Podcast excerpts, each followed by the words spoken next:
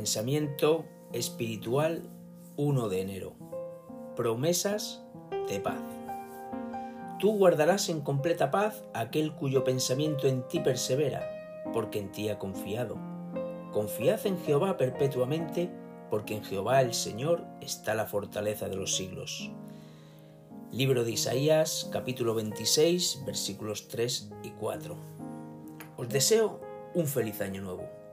Dejemos de lado para siempre toda desconfianza con respecto a Jesús. Comencemos una vida de confianza sencilla, semejante a la de un niño, que no se base en los sentimientos, sino en la fe. No deshonres al Señor dudando de sus preciosas promesas. Él quiere que creamos en Él con fe. Hay quienes dicen, creo, creo, y desean recibir todas las promesas que se otorgan sobre la base de la obediencia, mientras reclaman el cumplimiento de todas las promesas de Dios. Pero no hacen las obras de Cristo. No se honra a Dios con esa fe, pues es falsa. Hay quienes tratan de guardar todos los mandamientos de Dios, pero muchos de ellos no están a la altura de sus privilegios y no le piden nada al Señor. Las promesas de Dios son para los que guardan sus mandamientos y hacen las cosas que le agradan.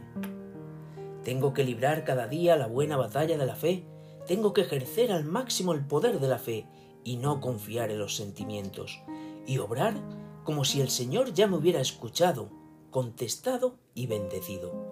La fe no es un revuelo de los sentimientos, es simplemente aceptar las palabras de Dios y creer, porque Él dijo que lo hará. Espero que no te desanimes por ningún motivo. Dios quiere que seas libre, que creas, que tengas confianza y que dejes de dudar. Quiera Dios ayudarnos. Un nuevo año se abre ante nosotros. Sea este un año feliz. Refúgiate en los brazos de Jesús y no te esfuerces por desprenderte de ellos. Cree en Dios, alábalo y sigue adelante. Ya casi hemos llegado a casa. El Señor viene. Levanta la vista y regocíjate, porque su redención está cerca. Veo en Jesús a un redentor compasivo y amante que pueda salvar a cualquiera de los que acuden a Él. Deposita todo el peso de tu ser en las promesas de Dios. Cree, cree, tienes el privilegio de creer. Feliz día junto al Señor y recuerda que tú vales mucho para Dios.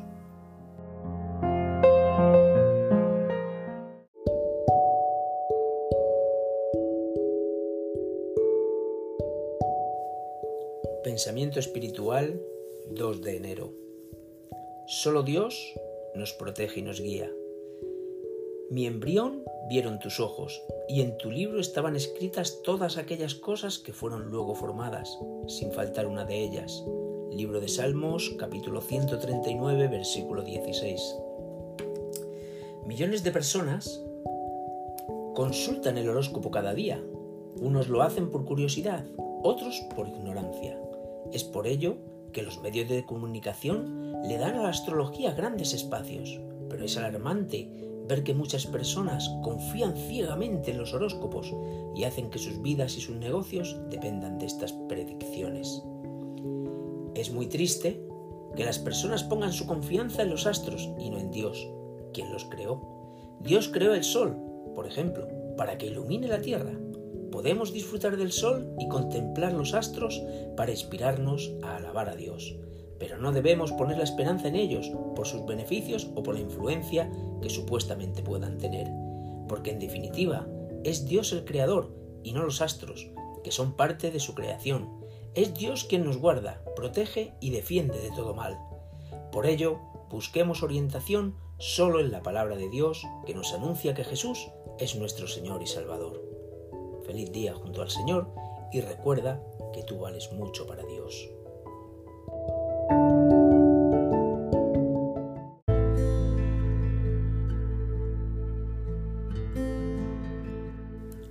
Pensamiento espiritual 3 de enero. No nos ponemos de acuerdo.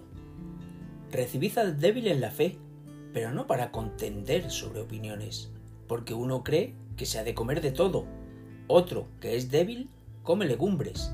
El que come no menosprecia al que no come, y el que no come no juzgue al que come, porque Dios le ha recibido. Libro de Romanos capítulo 14 versículos del 1 al 3. Estamos en una época de muchos desacuerdos, algunos de ellos con un trasfondo bíblico, pero otros no tanto. Es normal que en un tiempo como este muchos estén en desacuerdo en cuanto a aquellas prácticas de las que se puede participar o no. Pablo se encontró en una situación similar en su época.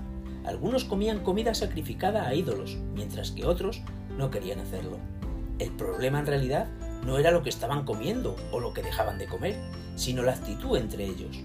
Por medio de las diferencias y los desacuerdos, antes de mostrar el amor, estaban siendo intolerantes y se estaban alejando del perfecto amor que Jesús había enseñado a sus seguidores. La solución de Pablo a este conflicto fue muy sencilla. Sean tolerantes, soportense los unos a los otros, aunque no estén en total acuerdo. Aun si tu hermano practica algo que a tu manera de ver no es correcto, sé paciente y con amor comparte con él. Es más, si afecta espiritualmente a tu hermano algunas de tus costumbres, entonces no lo hagas delante de él, pues más importante que tu costumbre es tu prójimo y tu relación con él. Importante es aprender este principio y aplicarlo hoy en día. Si tomamos estas palabras para nuestros propios desacuerdos, podríamos resolverlos de la manera más fácil y vivir con mayor unidad. A veces olvidamos que lo más importante para nuestro Señor no es lo mucho que sepamos de la Biblia o los años que llevemos en la Iglesia, sino el amor que mostremos para nuestro prójimo y sobre todo para aquel que está equivocado o con aquel con quien no logramos ponernos de acuerdo. Solo así demostraremos que somos verdaderos cristianos. Si eres tú de aquellos que se molesta con las prácticas de otros, recuerda que es más fácil guiar a otro con palabras de amor que con frases hirientes o actitudes indiferentes. Miremos la actitud de Cristo, quien con amor y paciencia guió a quienes más tarde le traicionarían y le darían muerte. De lo contrario, si tú eres aquella persona a quien todos critican y señalan por lo que haces, recuerda perdonar y mostrar que se puede amar y respetar, incluso a quienes siendo cristianos no actúan como tales. Pero sobre todo, como dice Pablo, no nos juzguemos entre nosotros, ya que solo Dios puede juzgar. Así está escrito. Pero tú, ¿por qué juzgas a tu hermano? ¿O tú también? ¿Por qué menosprecias a tu hermano? Porque todos compareceremos ante el tribunal de Cristo. Libro de Romanos, capítulo 14, versículo 10. Mientras el Señor viene, sea una oportunidad para mostrar que el amor de Dios habita en nosotros y esforcémonos para hacerle ver al mundo, por obras y no sólo de palabra, que somos verdaderos discípulos de Jesús. Así que sigamos lo que contribuye a la paz y a la mutua edificación. Romanos 14, 19. Feliz día junto al Señor y recuerda que tú vales mucho para Dios.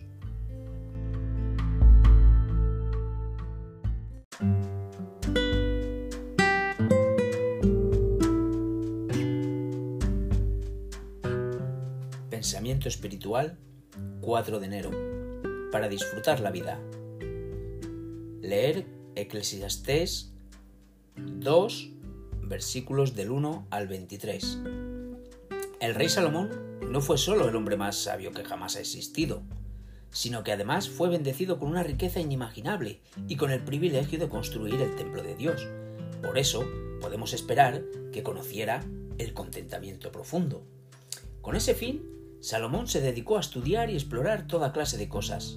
Eclesiastés nos dice que se entregó a los placeres del mundo, incluso en actividades que reconoció como una locura, para ver si había algo de valor en ellas. Pero la satisfacción que Salomón buscaba lo esquivaba y llegó a la conclusión de que la complacencia para consigo mismo carecía de valor. El rey probó otra vía para sentirse realizado, el logro personal. Llevó a cabo grandes proyectos, como la construcción de casas para él mismo, la mejora del medio ambiente con jardines y parques, y la implementación de un proyecto de riego a gran escala. El rey tenía todo lo que podía necesitar para disfrutar la vida, pero al final descubrió que nada tenía sentido. La historia te puede sonar familiar, ¿verdad? Nuestro mundo tiene muchas personas educadas y exitosas, pero también mucha insatisfacción con la vida. Nuestra cultura busca el placer y no acepta límites a sus pasiones. Lamentablemente, esa falta de moderación ha arruinado muchas vidas.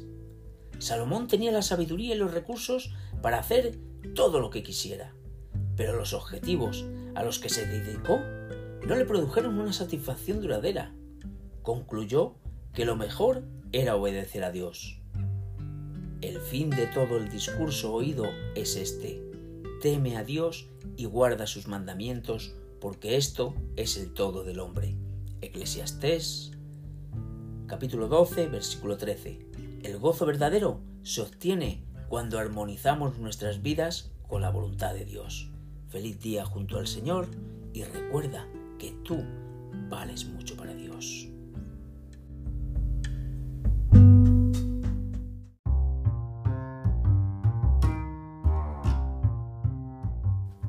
Pensamiento para hoy. Jesús es el único camino.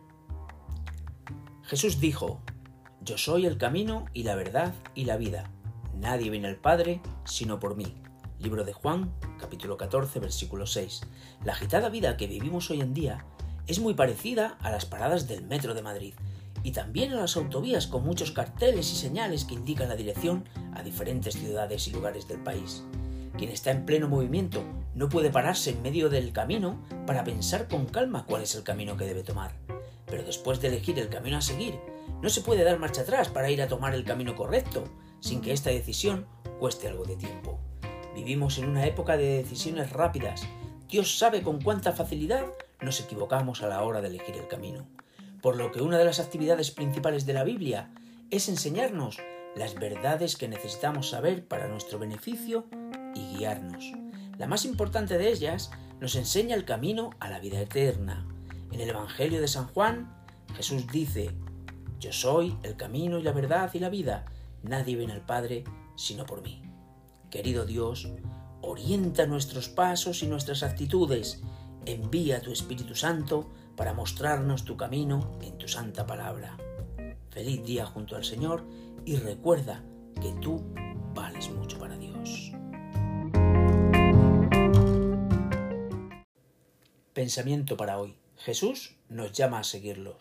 En el libro de Marcos capítulo 1 versículos 21 al 28 relata cómo Jesús sanó a un hombre poseído por un espíritu inmundo. Los versículos que corresponden a este Evangelio tienen un objetivo claro, presentar a Jesús como un maestro que actúa con una autoridad diferente a la de los líderes religiosos de la época. Jesús no, no dicta normas que oprimen más a la gente. Jesús sabe que la presencia de Dios libera y sana. Parte de la misión de Jesús es enseñarle a la gente a vivir libres de toda posible esclavitud, aquella que no les permite razonar, pensar o discernir. Veo con asombro que el hombre poseído por un espíritu inmundo se encontraba en la sinagoga, en el lugar del culto religioso. Esto nos indica que no por el simple hecho de ser religiosos o religiosas estamos libres de vivir dominados por la codicia, la mentira, el dinero o la corrupción. Delante de la presencia de Jesús, estas formas de actuar encadenan y cuartan la verdadera libertad. De igual forma, Jesús, como buen maestro, expulsa al espíritu inmundo para que este hombre se recobre a sí mismo.